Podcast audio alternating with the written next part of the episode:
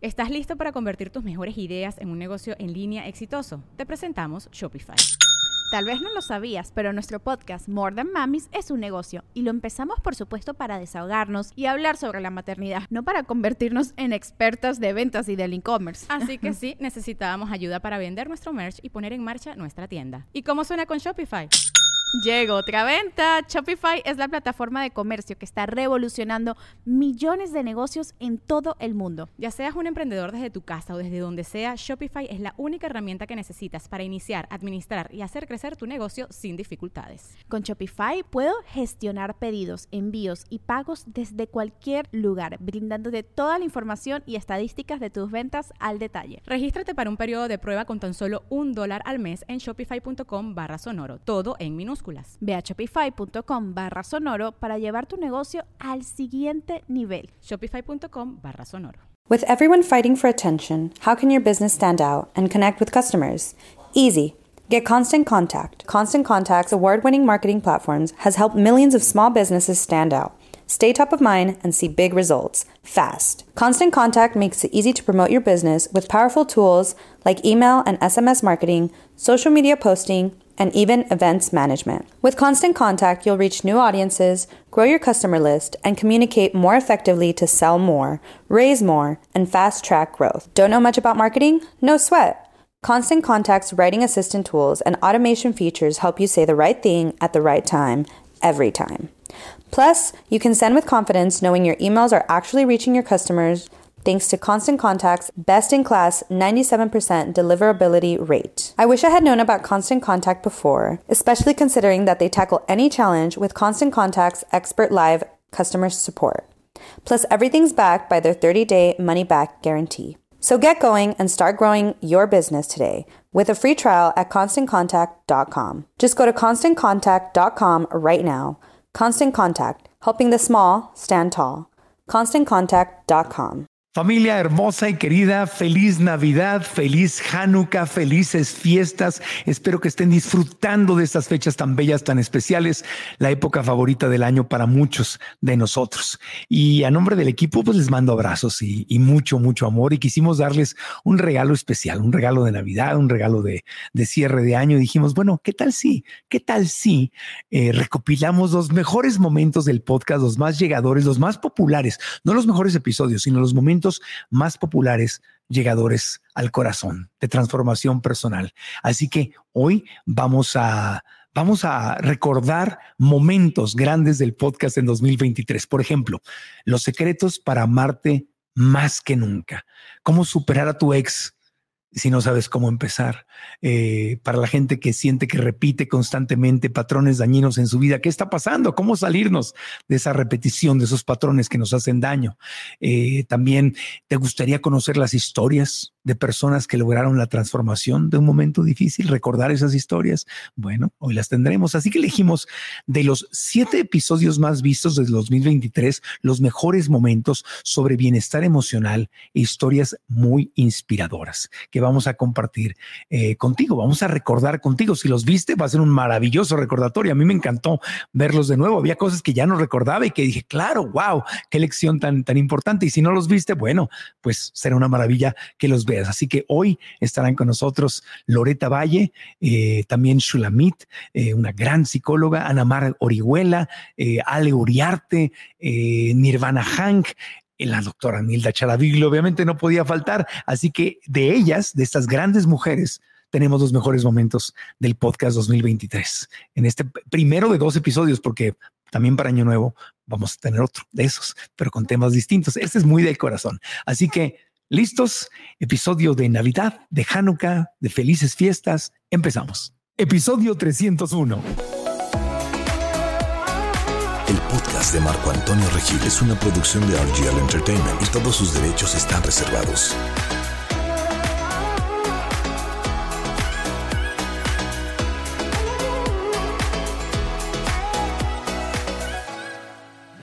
Qué hermoso fue haber conocido y haber tenido a Loreta Valle y escuchar su impactante historia, una historia que dejó una marca en todos nosotros y que nos hizo llorar y nos hizo aprender y nos hizo revalorar. Ella nos contó cómo escapó de una relación violenta para recuperarse a sí misma, para volver a amarse, para entender su valor. Recordemos a Loreta Valle, lo mejor de 2023. Conocí bueno, pues a un hombre ocho años más grande que yo, divorciado. Bueno, eso me dijo en ese momento, pero estaba en trámites de divorcio en realidad. Pero yo le creí todo, ¿eh? O sea, yo, él me dijo exactamente lo que yo quería escuchar y él, pues yo le creí absolutamente todo. Lo conozco y cuando nos hacemos novios, lo mandan a trabajar a Tijuana, Baja California y pues la distancia, pues la verdad que como que nos calaba hasta los huesos, ¿no? Y, y el teléfono, y ser novia de teléfono o novia de, de una vez al mes que, que, veas al novio, pues no lo conoces bien, la verdad. y ahí todo iba bien. Ah, todo iba bien. No, bueno. No, no había rasgos de, de violencia. Cero, cero. A ver, Ahí él era así como que, imagínate que pones en la licuadora a Felipe con Iron Man y con, no, es guapo, pero todo lo demás lo tenía. Te trataba bien, era atento. Todo, lindo, cariñoso, atento, familiar, me no tomaba, según yo, alcohol, ¿no? No tomaba, o sea, súper lindo. ¿Conociste a la familia de él? Ahí va. Ah, ahí, Oye, ahí va. Ahí va, ok, ok. Sí la conocí a la familia luego, luego, ¿eh? Luego, luego me quiso presentar a todo mundo, pero no era él bien aceptado en la familia. Ok. Él como que estaba, como que era el rechazado, como que... Pero entonces yo decía, ay, pobrecito, no lo quieren en su casa, ¿no? Pobrecito. Y pues bueno, ya conocí a la familia y demás. Y un día me pide, me pide matrimonio, pero por teléfono. Estando en Tijuana, se había ido a trabajar. Él estaba en Tijuana y yo en Tampico. Porque mis papás, para que yo tronara con él, me mandaron a Tampico con un tío y dijeron, bueno, pues como que se le va a olvidar haciendo otra cosa. Y no, no se me olvidó. Entonces me pide, me pide matrimonio y le dije luego lo que sí. Le dije, sí, sí, quiero casarme contigo. No teníamos, no teníamos un año de novios para este, para este tiempo. ¿eh? Le dije, sí, sí, me quiero casar contigo. Y entonces, pues empezamos a planear la boda. Mis o sea, medio a ciegas la cosa, ¿no? No, medio a ciegas, totalmente a ciegas. Te digo que novios de teléfono. Sí, ¿hace cuántos años fue esto? Híjole, o sea, yo tengo 53 y esto, ahí yo tenía 19, imagínate nada más. Ah, pregunto eso porque no había Facebook, no había Instagram, no, no, no, era que te... no, no, a ver, no, eran cartitas y te tenías que esperar, te, tenías que esperar a que llegara el cartero y te tenías que esperar para todo, ¿no? No, no, no había nada de estas cosas. Entonces, sin conocer mucho, pero tú dijiste, de aquí soy. Yo dije, de aquí soy. Y, y aparte, o sea, yo sentía que había llegado mi príncipe azul, ¿no? Y dije, sí, sí quiero casarme. Entonces eh, mi papá puso el grito en el cielo y de repente mi mamá le dijo, oye, pues aguas, bájale porque si no la vamos a perder. Entonces mi papá le empezó a bajar y como que medio aceptó. Medio, medio aceptó, ¿no? Entonces planeamos la boda, pero en realidad la planeé yo porque él estaba en Tijuana, planeé la boda, él era divorciado, como ya te había dicho, entonces ahí ya estaba divorciado, ¿eh? Entonces me casé por la iglesia. Y pues yo iba, yo dije, yo voy a ser la más feliz del mundo. Me fui a Tijuana a vivir y no tenía ni siete meses de haberme casado cuando a él lo acusan de haber cometido un fraude. ¿En, qué trabajaba él? En una casa de cambio. Casa de cambio, sí, súper común en la frontera. Así es. Él era el director de una casa de cambio. Okay y lo meten a la cárcel, al pueblito de la mesa. ¿Y de esos siete meses todavía no había violencia familiar? en los primeros siete meses ya no era el príncipe azul que yo había creído. Cambió. Cambió. ¿Tú llegaste? Yo llegué de luna de miel. Y a mí me lo cambiaron. Y ya cuando nació mi hija, pues, bueno, pues ya estaban las cosas eh, de la violencia psicológica muy fuertes, muy, muy fuertes. Y aguanté 16 años. 16 años. 16 años estuve ahí yo aguantando violencia psicológica. Los últimos años ya hubo algo de, violenta, de, violencia física, pero violencia física como de película de terror, de, de que, de que lo que, él quería, por ejemplo, me, me, pegaba contra la pared, me trataba de ahorcar, pero me dejaba respirar lo necesario y otra vez y así. y otra, sí, Sí, eso es lo que me hacía. O por ejemplo, me, vaciaba una jarra de agua fría este, en, la cara para que yo entendiera algo. O sea, ese tipo de violencia nunca me agarró para poderme, o, sea, ponerme un ojo morado y eso, eso nunca. Nunca te dio un golpe duro a la cara. Nunca, nunca. O sea, era... Patadas, o, eran así las asfixiadas, o eran corretizas, y entonces yo me tropezaba y me jalaba del pelo y me correteaba así, me jalaba por el pasillo, o sea, ese tipo de cosas y luego me soltaba como el gato que juega con el ratón, ¿no? Que lo agarra tantito y lo hace sufrir y luego lo suelta y luego lo agarra y luego lo suelta. O sea, ese tipo de, violencia era como más una, una tortura psicológica. Entonces sí fue una prisión mental muy fuerte. Y, con, la dependencia financiera en él, porque pues él tenía dinero y te tenía... Y, tus papás, o sea, nunca le dijiste a tu papá, nunca pediste ayuda. Nunca, dijiste, estoy aquí, sáquenme, ayúdenme a salir de aquí. Cuando mi papá se empezó a dar cuenta, al último, Mm. porque me decía es que estás muy rara, es que qué te está pasando. Mi mamá habló con una amiga de ella que es psicóloga y le pidió que me que, platicara conmigo, o sea, ya que mis papás como que estaban empezando a intervenir, porque mis papás siempre fueron muy respetuosos en eso. En ese momento a mi papá le diagnosticaron demencia senil. Entonces, pues tuvo el último microinfarto y lo perdimos mentalmente, digamos, ¿no? Entonces fue muy complicado porque me sentí yo también sin la figura, no tengo hermanos hombres, tengo solamente una hermana. Entonces yo me sentí como que sin una figura de hombre que me ayudara o que, que, me guiara o que... ¿De dónde te agarrabas durante todo este tiempo entonces? O sea, ¿cómo sobrevivías psicológicamente? ¿Cómo te levantabas de... ¿Cómo le hacías? En ese momento de mis hijos de mis hijos. Bueno, claro, él los había mandado a estudiar a diferentes continentes, pero pues por lo menos podía yo escribirme, me escribía mails con ellos. ¿Te los mandó a estudiar fuera? Sí. A, un, decisión de él. Decisión de él mandó al hombre a un continente y a la mujer la mandó a otro continente para irlos separando poco a poco de mí, pero yo no sabía en ese momento y yo no tenía el dinero para poder pues ir, o todo le tenía que pedir permiso como si fuera niña chiquita, ¿no? Entonces yo no podía agarrar un avión y, e irme a verlos porque con, ¿cómo le hacía? Entonces sí, me agarraba yo de mis hijos y yo era la mamá perfecta, la esposa perfecta, la todo perfecta, ¿no? Y, el círculo inmediato de amigos, nadie, bueno, es que dices que salías, veías a poca gente, o sea, nadie se daba cuenta. Algunas sí, pero mis mejores amigas desde niñita me, lo decían, pero entonces yo las dejé de ver, porque no me gustaba que me dijeran. No me gustaba, porque me decían, es que por favor reacciona. Y yo les, yo les decía, es que tú estás mal, sí me quiere. O sea, yo estaba cegada, ¿verdad? Negaba, sí. Totalmente Tenías una codependencia brutal, brutal, sí. ¿En qué momento el dolor fue tan grave? Me imagino que así fue. Que, lo que dice tu libro, el día que decidí ser libre, ¿cuándo llegó el día que dijiste hasta aquí o de dónde te agarraste o qué te hizo o qué pasó? Un día estaba él enojado porque yo este, le marqué, le dije que ya, que ya no soportaba. Él me había pedido el divorcio, mm. me había puesto incluso un abogado, él me puso un abogado para que no, siempre me amenazaba, pero nunca se divorciaba. Y me había puesto un abogado y yo le dije, sabes que ya estoy hasta el gorro porque no había llegado como en tres días. Y cuando llegó súper borracho, me, en la mañana, me enojé y le dije, ¿sabes qué? Ahora sí ya, ya estoy hasta el gorro, ahora sí vamos a divorciarnos y le marqué al, abogado. Que él te había puesto. Que él me había puesto, ¿eh? amigo de él. Sí, claro. Sí, le marqué y entonces en ese momento había unos teléfonos que eran diferentes, más grandes que los de ahora, ¿no? Y me lo, me lo arrebató y me lo rompió en la mano para que yo aprendiera que no, que no le podía yo marcar a nadie más que a él, de hombres. Y cuando yo volteé, cuando me tenía él así contra la pared que me estaba tratando de, asfixiar, pues, yo sabía que no me iba a asfixiar, nada más era, te digo, como tortura, volteé y en el, en el cubo de luz vi a mi hija llorando, porque había venido de estudiar fuera y estaba yo y la vi llorando, se le salió la lagrimita y las muchachas estaban asustadísimas. Todos estaban viendo esto. Todos estaban viendo esto y los escoltas, mi hija tenía siete años ah. y estaban ahí los escoltas y estaban ahí, o sea, estaban así todos. Y en ese momento que vi a las muchachas, a, a, mi hija, y dije, ¿qué estoy haciendo? ¿Qué hago aquí? O sea, ¿qué estoy haciendo aquí, no? Y en ese momento dije, me imaginé como si mi hija fuera la que estaba ahí con otra persona y dije, no puedo darle este ejemplo a mi hija. O sea, tengo que cambiar. Tengo que cambiar. ¿Cómo le voy a hacer? No tengo idea cómo le voy a hacer, pero yo tengo que cambiar, ¿no? Y ese fue el momento en el que decidí el divorcio. ¿Y tus hijos?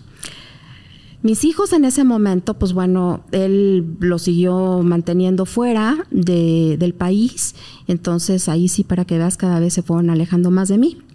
Estaban en diferentes continentes, como ya te dije, y sí fue una situación complicada, ¿no? Porque yo nada más los veía cuando ellos venían acá a pasar el verano o, la Navidad o cosas así, es cuando yo los veía. Y pues sí, ha sido un proceso muy doloroso. He pagado precios altísimos, altísimos, y el más alto es ese. O sea, no pudiste recuperarlos legalmente, decir, oye, quiero que estén aquí conmigo. Ya en el proceso de divorcio no, no hubo un juez que te diera la patria potestad, algo. La patria lo- la tenía yo, pero en realidad, eh, o sea, nunca vivieron al 100% ya conmigo, nunca. Y cuando ya regresaron de estudiar fuera, que pues yo estaba ya muy contenta de que ya iban a estar por acá, eh, los dos decidieron vivir con su papá. Wow. Y tengo 13 años, un mes, 19 días sin verlos. Hoy no podrías comunicarte como te comunicas, ni ser quien eres, ni tener tu programa, ni, ni estar en esta, este momento maravilloso que nos estás compartiendo, ni dar tus conferencias, ni ayudar a otras mujeres, ni ser quien eres, si no hubieras vivido esa otra parte. Entonces, aunque fue una medicina muy dolorosa, ¿puedes de alguna forma agradecer lo que viviste? Totalmente. ¿Lo ha- ¿Has llegado ahí? Totalmente. Agradecer y entender las cosas, ¿no? O sea, yo agradezco porque el papá de mis hijos y mis hijos han sido mis mayores maestros de vida. O sea, se los agradezco infinitamente. Y si esto lo están escuchando, o sea, yo se los agradezco. Les agradezco todo lo que ha sucedido. Y yo ya hice mi ritual, yo ya los liberé, les dije, te libero, te perdono, libérame, perdóname, no me debes nada, no te debo nada. Y así me siento en la vida, viajo ligera ya. ¿Y quién ganó al perdonar? ¿Quién ganó Yo. al soltar? Es el autorregalo más maravilloso. Lo que pasa es que los seres humanos creo yo que confundimos lo que es el perdón, ¿no? En general. Y el perdón sí es un autorregalo. O sea, yo perdoné porque yo ya no quería tener este rencor, esta tristeza, todas estas cosas que a mí no me gustaban y que me estaban absorbiendo mi energía y me estaban corroyendo el alma. Entonces yo ya no quería eso. Y por eso perdoné. Porque entendí que las cosas son como tienen que ser. El episodio de Loreta Valle tuvo una continuación porque hicimos una parte 2 con Loreta y con Shulamit, una gran psicóloga que vivió eh, la horrible experiencia de un secuestro. Y Loreta y Shulamit juntas fueron una, una maravilla porque aprendimos mucho de, de lo que vivieron ellas dos en momentos muy difíciles, como, como de algo oscuro, de algo triste, de algo que todos quisiéramos que jamás nos pasara, cómo sacaron una lección, cómo, cómo obtuvieron amor, sabiduría. Como dicen los budistas, hicieron con el veneno medicina. Recordemos, este episodio también fue muy especial con Shulamit y Loreta Valle, lo mejor de 2023. ¿Cómo quiero que esta experiencia y esto que viví toque vidas? Hay un montón de formas de hacerlo. Y bueno, no todo el mundo lo hace, pero, pero a mí se me hace algo muy, Sí, muy... sí. La transformación puede ser dolorosa. La transformación es un deporte de valientes. O sea, no cualquiera le entra a tomar responsabilidad, a ir adentro, a llorarlo, a sacarlo, a sanarlo de una forma extraña, pero es más cómodo para la mente quedarse en la víctima. Muchísimo más cómodo, porque entonces todos, ay, tú eres la mujer que te pasó, ay, pobre. Claro. Sí, yo fui. ¿No? Más en nuestra cultura, ¿no? Sí. Más en nuestra cultura que está como que bien visto que las mamás nos tenemos que sacrificar, que las mamás tenemos que, que dar la vida por los hijos y quitarnos el bocado por la boca. Pero entonces cuando tus hijos deciden que no quieren estar contigo, ¿qué haces? Te quitaron tu trabajo. Y entonces si ya no, si tú no tienes una identidad, entonces ya no eres nadie. Entonces por eso sí es muy doloroso. Shulamit, ¿Cómo le explicarías tú a la, gente que nos, porque muchas mujeres nos los preguntamos, cómo conectas la razón con el corazón cuando estás en una situación así? Porque te lo pueden decir de mil maneras, pero nos cuesta mucho trabajo poder dar ese paso. A ver, hay una disociación entre, en- entre lo que es la razón, el intelecto y la emoción, que tiene que ver con la sobrevivencia, que es parte de lo que acabo de decir. Y necesita pasar un tiempo considerable que viviste eso para que las emociones te puedan acompañar, porque la fuerza viene de no sentir, aunque suene ilógico. De ahí viene la fuerza. esta parte de locura, yo, yo, yo me comparo contigo en, en, el sentido de que pienso de lo que me atreví a hacer en mi secuestro, de las cosas que me atreví a preguntar, y dije, estaba loca, ¿cómo me atreví? Mucha gente me lo ha preguntado. Y era esta locura por sobrevivir, por negociar mi libertad. Y muchas de las cosas que tú hiciste y me atrevo y entonces vendo esto y vendo, vendo, vendo y voy a sobrevivir y me voy a mostrar y me voy a mostrar. Es algo, vamos a decirlo, lógico. ¿Cuándo entra, cuando entra esta, este empate? Cuando estás fuera de peligro. Ahí es cuando puedes. Mientras estás en peligro, está muy difícil pedir que puedas hacer las dos cosas al mismo tiempo. Es, es, una cosa primitiva que tenemos, esta cosa de, de, poder volver a vivir. ¿Cómo puede una mujer afrontar la pérdida o la ausencia de, un hijo por cualquiera que sea la causa? Bueno, lo que yo veo y, vi en tu historia es, hay que saber elaborar los duelos y las pérdidas. A lo largo de nuestra vida podemos perder a muchas personas y yo creo que tú elaboraste el duelo. ¿Entendiste que tenías que perderlos? Que en ese momento tenías que elaborar el duelo y tú hacer esto. ¿Cómo hoy ellos a través de su historia van a honrar a esa mamá que tuvieron. Entonces, no sé si esa historia acaba acá, yo tengo mis dudas, algún, día, algún día veremos. No siento que, que, acaba acá, yo creo que estos hijos necesitan madurar un poco más de lo que hoy están para, para poder recuperar esta mamá. Pero hay que hacer duelos desafortunadamente en la vida para crecer y hay que saberlos elaborar y, yo creo que tú lo elaboraste el duelo. ¿Cómo se elabora un duelo? un duelo? Cuando tú elaboras un duelo es honrar, me imagino tu parte de mamá de haberlos traído a este mundo, darles permiso de ser libres, pero darte a ti el permiso de ser libre. En su caso, yo veo que ella elaboró así. Elaborar un duelo es cuando perdemos gente, ya sea física o por algún motivo como este, se llaman pérdidas ambiguas. ¿Por qué pérdidas ambiguas? Porque no están vivos, pero los perdimos. Y socialmente no le hemos dado valor a estas pérdidas ambiguas. ¿Qué nos han enseñado? Las pérdidas son las muertes.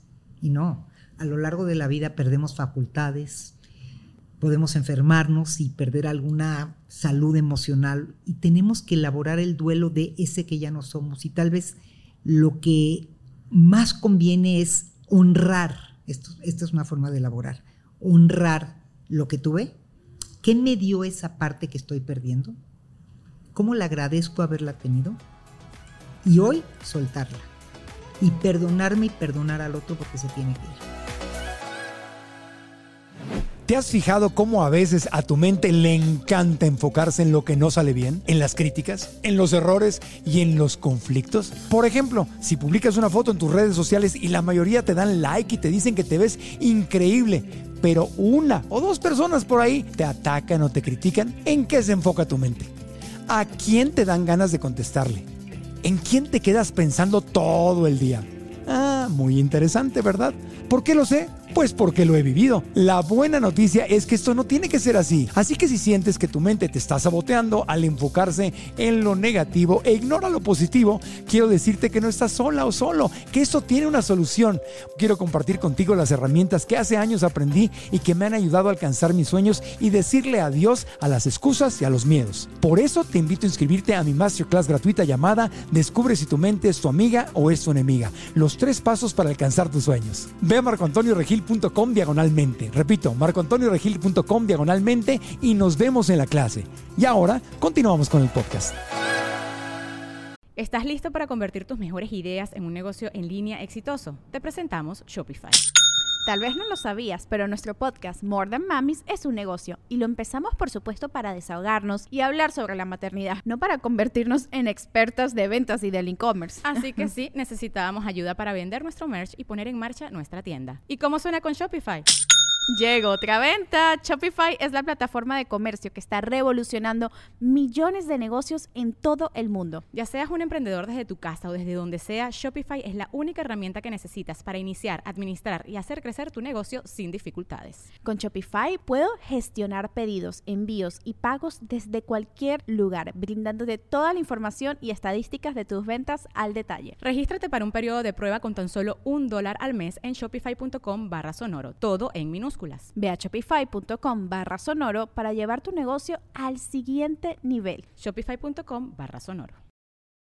This episode is brought to you by Paramount Plus. Get in, loser! Mean Girls is now streaming on Paramount Plus. Join Katie Heron as she meets the plastics in Tina Fey's new twist on the modern classic. Get ready for more of the rumors, backstabbing, and jokes you loved from the original movie with some fetch surprises. Rated PG 13.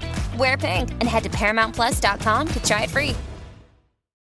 Otro de los grandes episodios de 2023 fue con Anamar Orihuela, donde hablamos de cómo a veces eliges a la persona incorrecta, pero no una vez, sino dos, tres, cuatro, cinco. Es decir, estás repitiendo, repitiendo, repitiendo la misma historia. La psicóloga Anamar Orihuela es una mujer brillante, una mujer amorosa y ella nos explicó cómo los patrones de nuestra vida nos visitan en forma frecuente porque están relacionados con heridas de la infancia que tal vez no hemos sanado. Fue uno de los episodios más bellos y más amorosos de 2023 y hoy recordamos sus mejores momentos.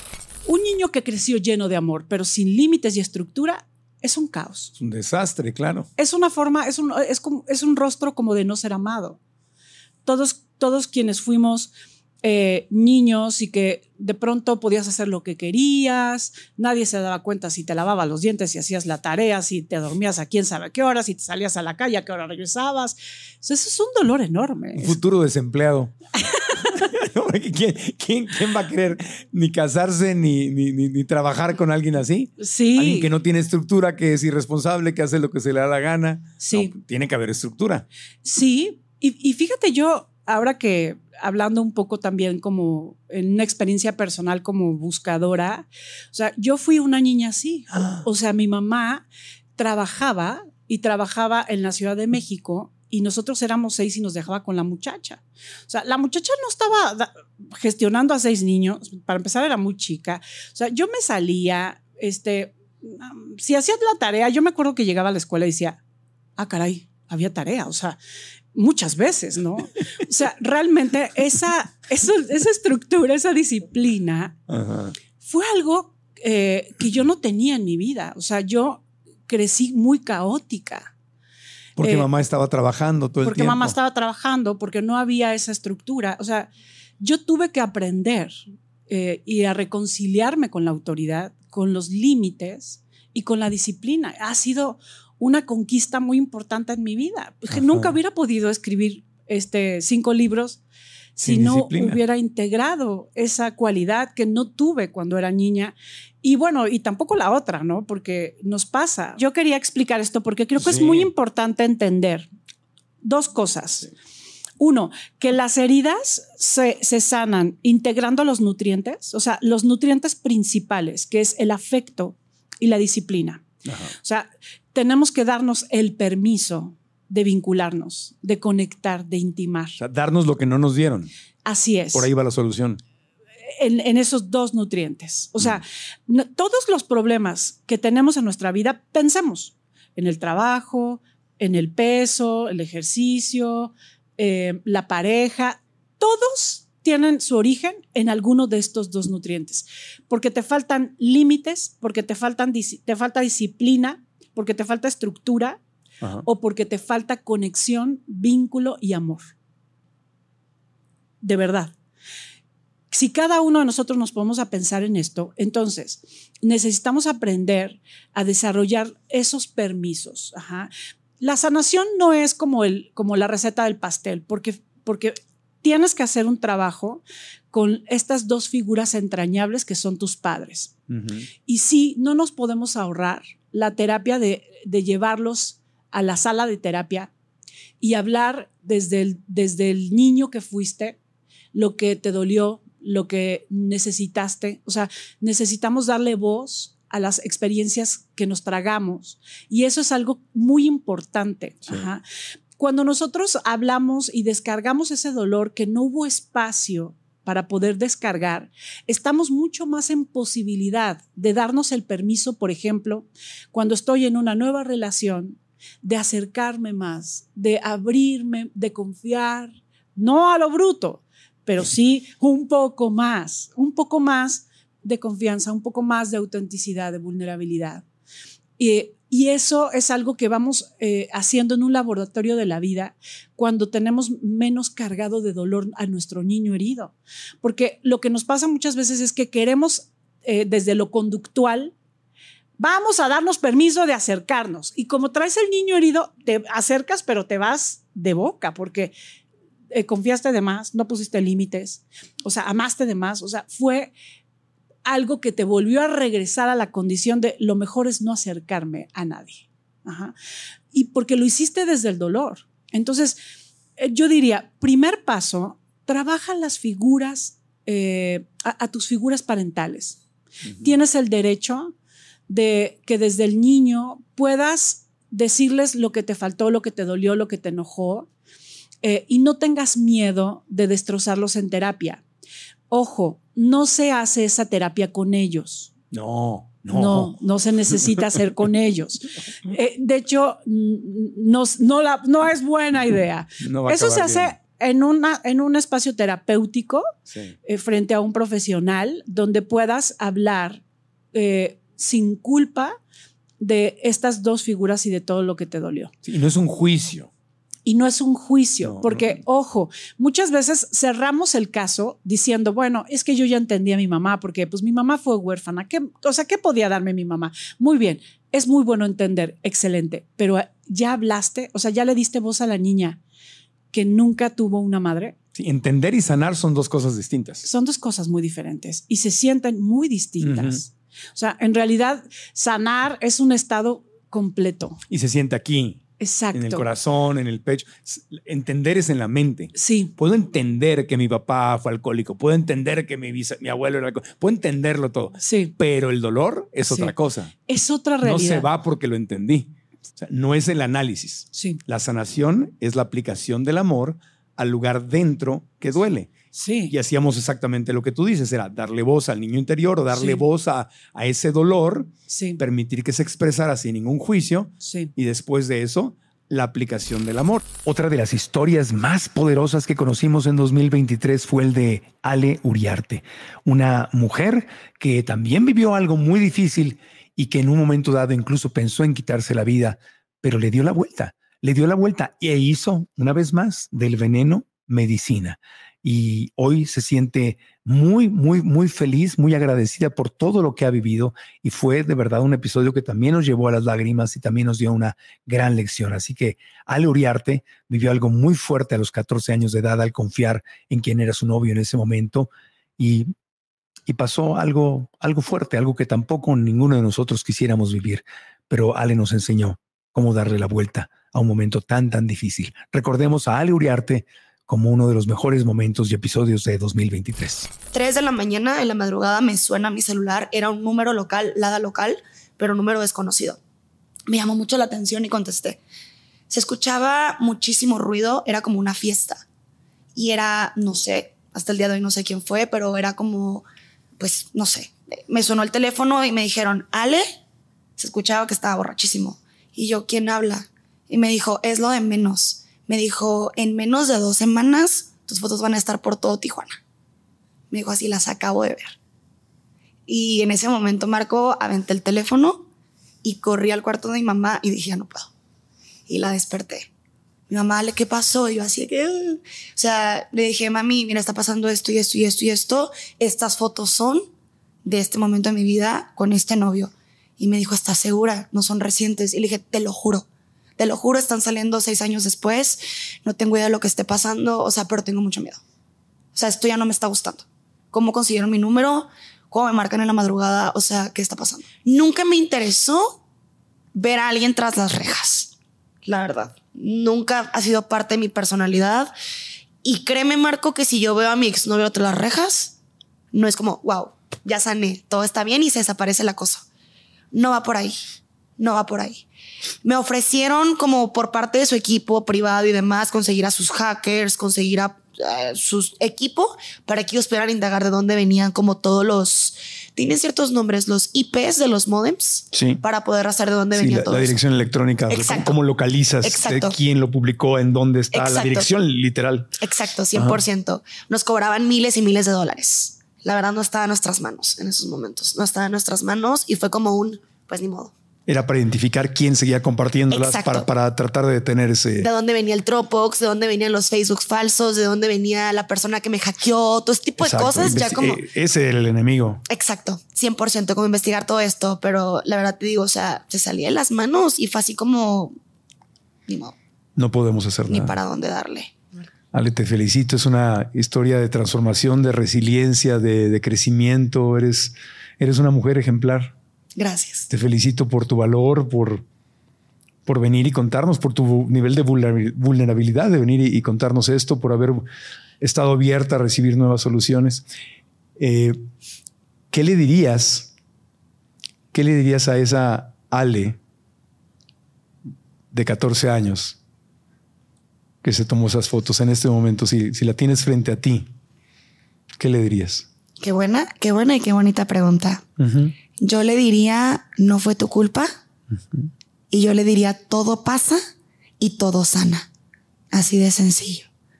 Todo pasa y todo sana. Y todo siempre está en perfecto orden. Las cosas siempre suceden para algo.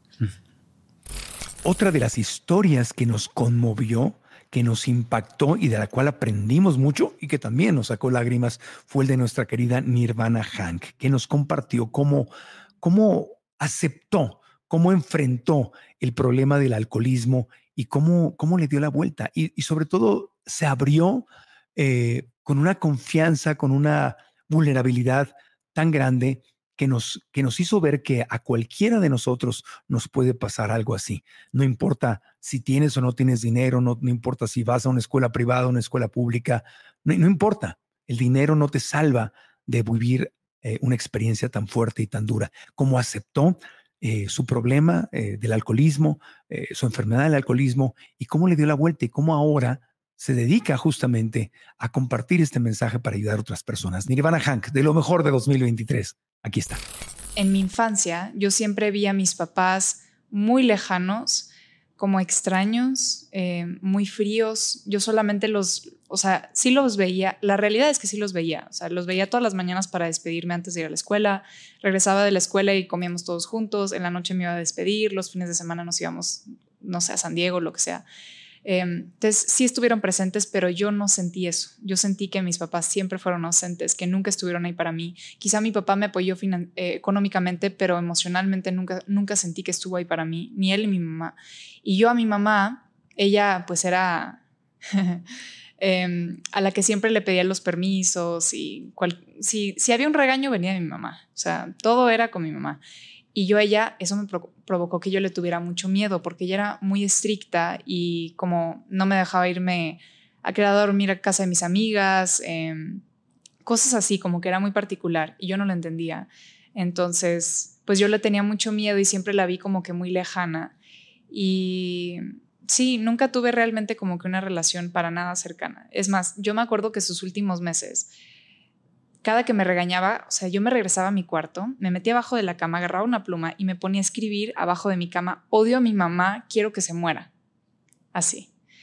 Y entonces, en sus últimos meses que empieza a caer enferma, bueno, llevaba enferma dos años, pero nosotros no sabíamos. Tenía cáncer, ¿verdad? Sí. Y, no se los dijeron a ustedes. No, que ese fue otro tema. Ajá. E- Ella, cuando yo tenía 10 años, a ella la diagnostican, ¿no? Y desde que le diagnosticaron, mi mamá era una guerrera fuertísima que en su vida había perdido una batalla. Entonces le llega el cáncer y dice, claro que le voy a ganar. Ella por querer protegernos a nosotros, que teníamos 10 años, y a sus papás, que también ya estaban grandes, le dijo a mi papá, el amor de su vida, le pidió que no le dijera a nadie. Ella no quería que nadie supiera. Y pues sí, eh, estuvo dos años batallando con el cáncer. En su último año hubo un día que parecía que estaba limpia, que ya la había librado y celebraron, fueron felices. Me acuerdo que por primera vez en mi vida vi a mi mamá montarse en un caballo que le tenía pánico, nunca se subía, pero se montó en un caballo y galopó por la playa y me acuerdo perfecto de esa imagen. Y también por primera vez en mi vida la vi tomarse una cheve. Nunca la había visto tomar a mi mamá. Y, o sea, disfrutó, disfrutó. Y bueno, eventualmente, desafortunadamente recae y el meloma múltiple se la comió en meses. Así que terminó perdiendo la vida y para mí fue, yo no entendía todo esto. Para mí mi mamá se fue de un día para el otro. Yo no tenía idea que cáncer, que no. Sabía que algo estaba mal, pero no tenía idea de lo que estaba pasando, para nada. Cuando se, va, se, va, tu mami, ¿cómo era tu relación con ella? ¿Te, logras despedir? ¿Logran eh, de alguna forma resolver esta distancia? ¿Le dijiste te amo? ¿O, estabas todavía resentida? ¿O cómo, cómo, cómo, cómo estabas con ella cuando se va? Yo cuando entró a la habitación de mis papás esa, esa mañana, me dijo, o sea, vi a mis hermanos, vi a mi papá y me dijo mi papá que me fuera a despedir de mi mamá. Así que yo estaba llorando, o sea, en llanto completo. Y me acerco a mi mamá y la abrazo y le di un beso así en el cachete y le dije, te amo mamá. Fue la primera y última vez en mi vida que le dije, te amo mi mamá. Y estaba yo abrazándola y me doy cuenta que mis lágrimas empiezan a caer en la cara de mi mamá. Y me dije, quítate, quítate, se va a enojar, te va a regañar, te va a castigar, quítate, se va a enojar contigo. Y me fui. Yo creo que eso marca toda mi, mi relación con mi mamá. Eso refleja, eso, eso muestra. ¿Y qué, ¿Y qué, fue lo que te hizo reaccionar? O sea, ¿en qué momento, dentro de todo ese dolor, la desconexión con tu familia, la culpabilidad sobre lo de tu mami, los rencores y los juicios hacia papá, eh, te habías agarrado del, del, alcohol y me imagino que hiciste un círculo de amigos también que, que tomaban todo el tiempo? Claro, claro. Te juntabas con la gente, me imagino que eran la gente cool que salen y toman y fuman y andan. Sí, sí, sí, totalmente. Y claro, o sea, poco a poco mis amistades se iban convirtiendo en esas, porque sí había tenido amistades muy buenas de la infancia, que poco a poco fui perdiendo. Porque, por ejemplo, tengo una amiga que hasta hoy en día es mi amiga, gracias a Dios, pero que en esos últimos meses ya nos peleábamos tanto, porque me decía, ni no se me hace nada cool que estés fumando tanta marihuana, que estés consumiendo tanto alcohol, no se me hace nada. O sea, no era alcohol nada más, era marihuana. Sí, no, no creo que era mi, no era mi droga de, adicción. Para mí siempre fue el alcohol y el vino, pero la marihuana sí, de vez en cuando. Y no de vez en cuando, sí había una vez que también la fumaba vario, diario, pero no, o sea, yo marco la diferenciación porque a mí la marihuana me era muy fácil dejarla. Yo podía decir, ya me asqué, no quiero fumar en un año, un año sin fumar, no quiero fumar seis meses y lo dejaba, cosa que con el alcohol nunca pude. Pero sí, al final empiezo a perder mis amistades porque claro que es doloroso estar del otro lado y ver que una persona que amas poco a poco se va matando. Duele muchísimo porque me ha tocado vivirlo ahora. Y yo lo entiendo, pero en ese momento, claro que no. Yo solamente veía, pues, ¿por qué estás enfadando? O sea, no te das cuenta que ese es el camino que yo quiero para mi vida. Y muchos también muchos amigos llegaban y me decían, pero ¿por qué desprecias a tu papá? No te imaginas, o sea, si ya enterraste a tu mamá, imagínate cómo vas a estar cuando fallezca tu papá. Y yo decía, a mi papá yo no le vuelvo a dirigir la palabra hasta que esté en una tumba. Wow. Así de fácil. Y pues eventualmente esas amistades buenas que me decían la verdad, pues claro que les iba dando la Los espalda. hacías un lado, sí. Y entraban estas nuevas amistades que eran del consumo, que no tenían nada en su vida, que no estudiaban o que no hacían nada, y pues nos íbamos a tomar todos los días. Y así empezó.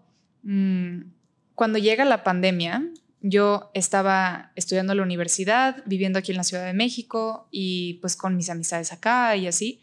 Cuando llega la pandemia, dejo mi departamento en la Ciudad de México y me regreso a vivir en casa de mi papá, que fue bien difícil, sí, porque mm, en ese entonces mi papá estaba casado con su última esposa, que para mí me dolía en el alma verlo con alguien más, me dolía horrible no podía entender ni un poquito. Y habían tenido hijos nuevos que yo ya no era la chiquita. Yo era una de los, de los 19 en ese entonces, pero al menos era la chiquita y era la cuata. Y ahora nacen gemelos idénticos menores.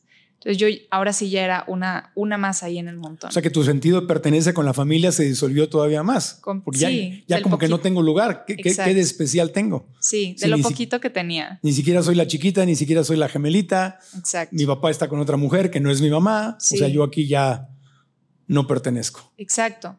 Y yo en ese entonces en cuarentena amanecía con los, o sea, con los, con la risa y los llantos de mis hermanitos Y yo, o sea, desde la primera hora de la mañana yo ya estaba odiando mi vida. Y ahí sí, dejo mi departamento en México, me regreso a casa de mi papá, em, dejo la universidad, me doy de baja y poco a poco mis, mis actitudes ya eran tan neuróticas, tan la verdad, súper despreciables, que obviamente la gente ya no me aguantaba, si yo no me aguantaba a mí misma, entonces pierdo todas mis amistades. De todos los grupos de WhatsApp, de todos me sacaron, literal. Y estaba yo frustrada, pero sin querer aceptarlo. Y también yo llevaba cuatro años en una relación que también la terminé en ese entonces, o sea, yo me quedé sola. Y me acuerdo que una vez la responsable justo, después de que yo hablara con ella, unos días después, llegó y se presentó en el comedor, ¿no? Entonces, pues desde que entra ya todas están así bien apretadas, ¿no? Tienen miedo. Sí, y entonces algo empieza a decir de que aquí tú no eres nadie. Me da igual tu apellido, lo que tengas afuera, el dinero que tengas, el prestigio, me da igual. Aquí tú eres una anexada más que no pudo con su vida y terminó aquí sentada. Y yo pues me lo tragaba, yo decía, esta la trae contra mí obviamente. de las 100 anexadas la trae contra mí. Una vez, em, como a los cuatro meses anexada, yo creo, llegó justo el padrino del cubrebocas y me dijo, este, me dijo, te echo humildad, Nirvana. Así se dice. ¿Qué dijo? Te echo, humildad. Te echo humildad, así se dice. ¿Qué, es eso? Él este, sabe. Como, como sembrar humildad en ti. A ver, cuéntame. Para bajarte tu ego. Sí, es como bajarle a tu soberbia y, ah. pedir. Te abres a escuchar lo que dicen los demás. Okay. Desde que llegas al anexo te dicen, mira, aquí tus pantalones los dejaste abajo, afuera.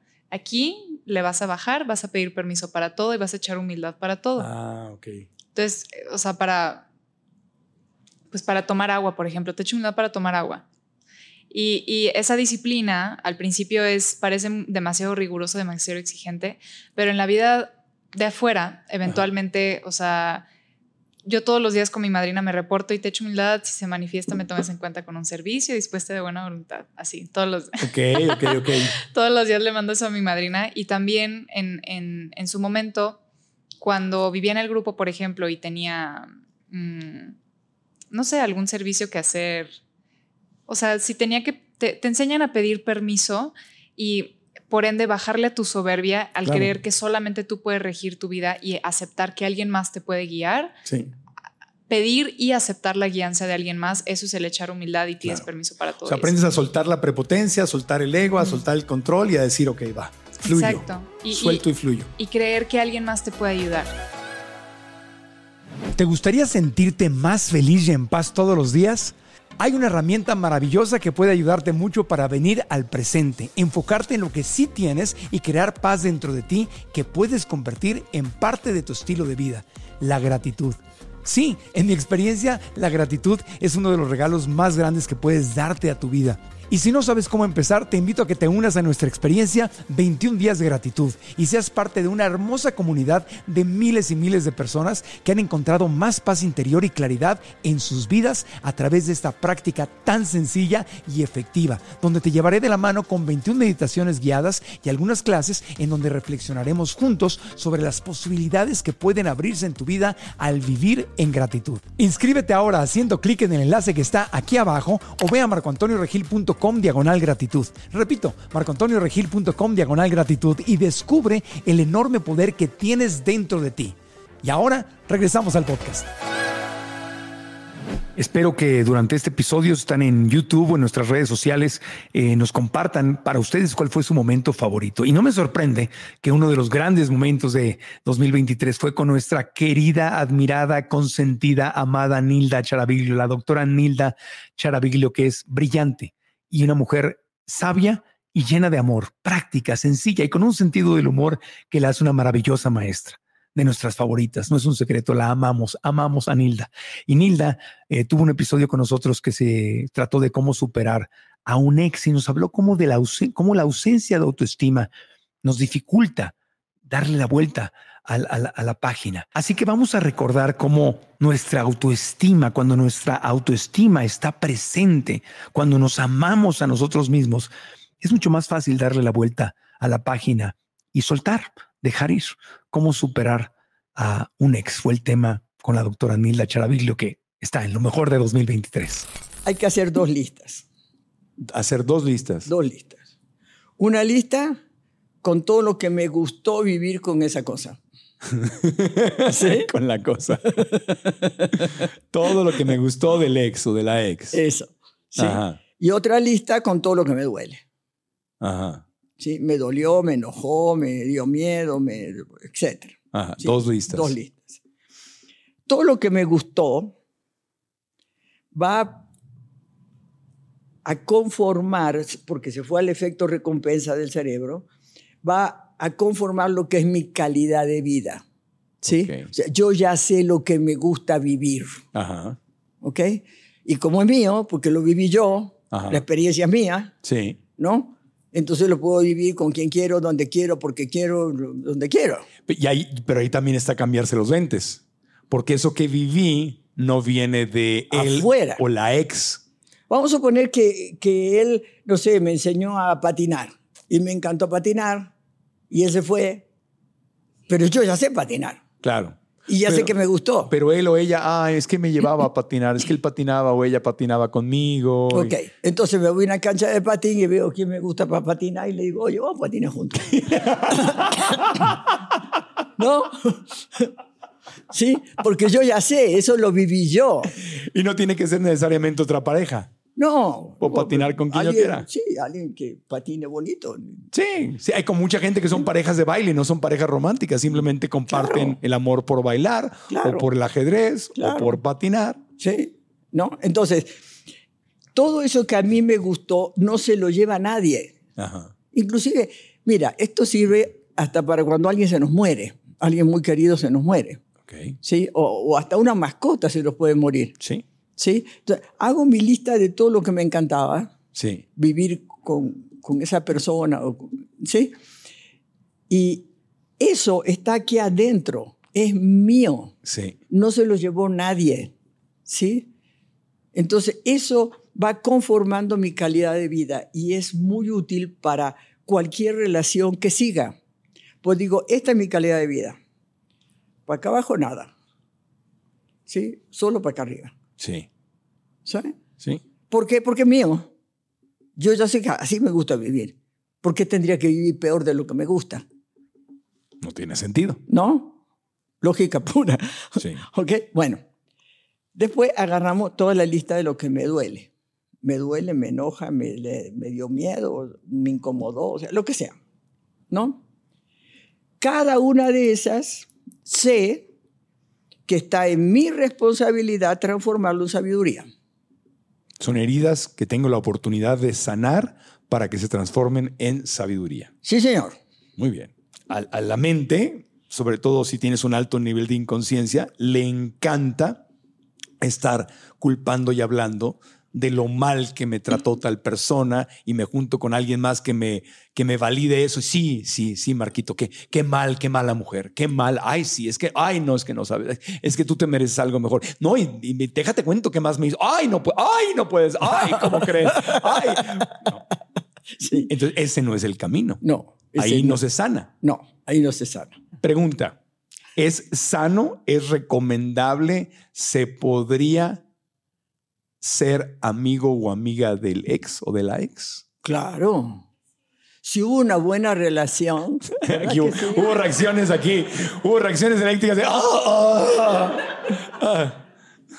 Mira, si, si fue una relación que, te- que tu lista de dolores la pudiste transformar en sabiduría, Ajá, sientes cierto afecto, cierta, cierto agradecimiento por el ex. ajá. Sí, yo siempre lo digo metafóricamente, eh, el amor no se hace humo, se transforma en otra clase de vínculo. De otra clase.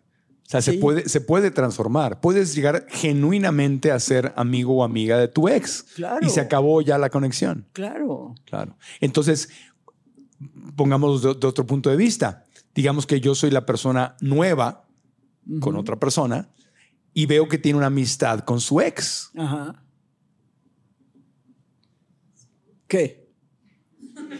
¿Qué? Como diría Lucerito, ¿y? ¿Y? ¿Te molesta? No, a mí ya no. Bueno, Vamos a suponer que sí. Porque no ando con nadie. no, pero, no, pero Pero, pero bueno, supongamos que le molesta, ¿no? Sí. Al, al- al nuevo. Le- le molesta, Le, claro. molesta. Sí. ¿De quién es el problema? de la persona que le está molestando. Obvio. ¿Cómo verificamos que realmente esa amistad sea eso? Una, ¿cómo, cómo, se puede distinguir? No, no, no. Porque tampoco hay que ser sonso, ¿no? O sea, hay no, que no, darse- es que no, es que no lo vas a verificar. No se verifica. Observa.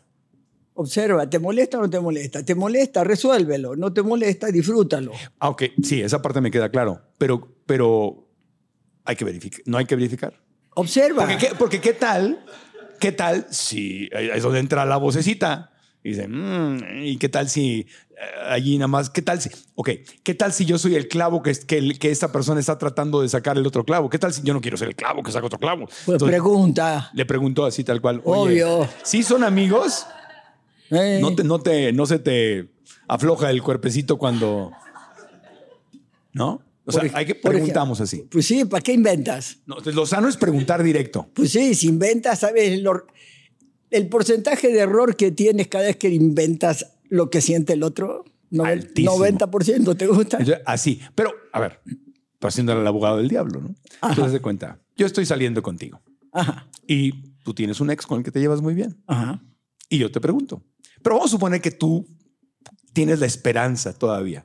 No me vas a decir la verdad. ¿Por? Te- digo- bueno, tú sí, Nilda Charaviglio. Nil- ok, entonces Nilda no. Vamos a suponer alguien que, que, que no es honesta, que no está resuelta, que no ha trabajado en sí misma tanto, que no está tan consciente.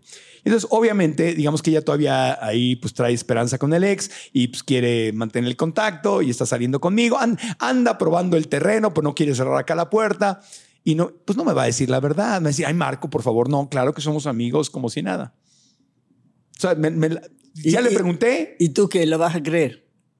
Ahí, esa es mi pregunta. ¿Cómo, cómo, cómo, ¿Dónde está la rayita entre ser un celoso y inventarte una historia, pero también ser precavido porque uno no quiere romperse el corazoncito? ¿no? Y, y cómo- ¿Cuál es el balance entre la verificación sana y ya inventar historias? Bueno, primero, primero que nada, preguntar. Eso es la primera. Si te miente es fácil, porque tú vas a estar observando. Y si su cuerpo, por ejemplo, si te dice, pero claro que no.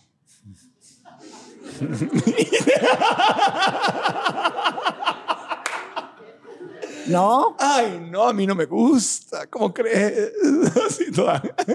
¿No? Entonces tú miras lo que pasa. Uno verifica. Sí, las palabras se las lleva el viento. Ok. El cuerpo no miente. No, Nunca miente el cuerpo. nunca. ¿Mm? La loca de la azotea sí decía Santa Rosa, pero no. Sí, sí, sí. No, no, el cuerpo no miente. Ok. Inmediatamente va a haber una reacción, o va a haber una reacción, o va a decir, ah, sí, mira, la verdad es que nos queremos muchísimo. Eh, a lo mejor en algunos momentos hasta nos podemos medio confundir porque, porque eso era medio romántico, pero, pero no, mira, la verdad es que si no estoy con él es porque no quiero, porque Claro. tengo ganas de estar contigo.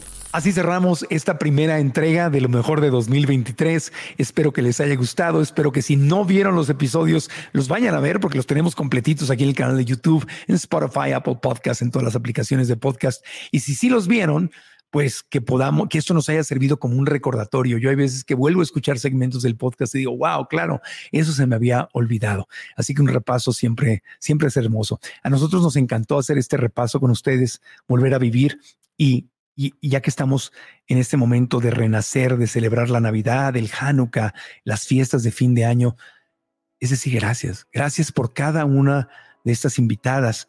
Gracias por todo lo que aprendimos. Gracias a toda la gente que vino a las grabaciones con nosotros, a los estudiantes y las estudiantes que conocimos en vivo en Guadalajara, en Monterrey, en Ciudad de México. Me encantó, me encantó, me encantó todo lo que convivimos este año. Gracias, gracias, gracias de todo corazón.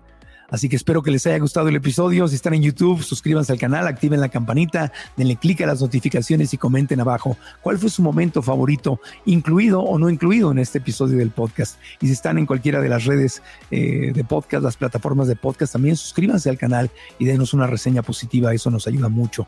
Denle copy paste a esta liga, compártanla para que más gente vea lo mejor de 2023 en el podcast. Gracias, gracias, gracias de todo corazón. A nombre de todo el equipo, les mando amor, amor, amor y gratitud. Felices fiestas, feliz Navidad, feliz Hanukkah, feliz lo que celebren. Gracias, gracias, gracias. Y la próxima semana nos veremos con la segunda entrega de lo mejor de 2023, pero ahí tendremos temas de salud y de finanzas. Este fue el dedicado al corazón. La próxima semana que ya vamos hacia el año nuevo, entonces vamos a hablar de salud física y finanzas porque ya nos estamos poniendo metas para el próximo año, pero eso será la próxima semana. Hoy disfruten amor y abrazos con cariño. Hasta la próxima. Aprendamos juntos. ¿Estás listo para convertir tus mejores ideas en un negocio en línea exitoso? Te presentamos Shopify. Tal vez no lo sabías, pero nuestro podcast More Than Mamis es un negocio y lo empezamos por supuesto para desahogarnos y hablar sobre la maternidad, no para convertirnos en expertas de ventas y del e-commerce. Así que sí, necesitábamos ayuda para vender nuestro merch y poner en marcha nuestra tienda. ¿Y cómo suena con Shopify? Llegó otra venta. Shopify es la plataforma de comercio que está revolucionando millones de negocios en todo el mundo. Ya seas un emprendedor desde tu casa o desde donde sea, Shopify es la única herramienta que necesitas para iniciar, administrar y hacer crecer tu negocio sin dificultades. Con Shopify puedo gestionar pedidos, envíos y pagos desde cualquier lugar, brindándote toda la información y estadísticas de tus ventas al detalle. Regístrate para un periodo de prueba con tan solo un dólar al mes en shopify.com barra sonoro, todo en minúsculas. Ve a shopify.com barra sonoro para llevar tu negocio al siguiente nivel. Shopify.com barra sonoro. ¿No te encantaría tener 100 dólares extra en tu bolsillo? Haz que un experto bilingüe de TurboTax declare tus impuestos para el 31 de marzo y obtén 100 dólares de vuelta al instante. Porque no importa cuáles hayan sido tus logros del año pasado, TurboTax hace que cuenten. Obtén 100 dólares de vuelta y tus impuestos con 100% de precisión. Solo con Intuit TurboTax. Debes declarar para el 31 de marzo. Crédito solo aplicable al costo de la presentación federal con TurboTax Full Service. Oferta sujeta a cambios o cancelación en cualquier momento.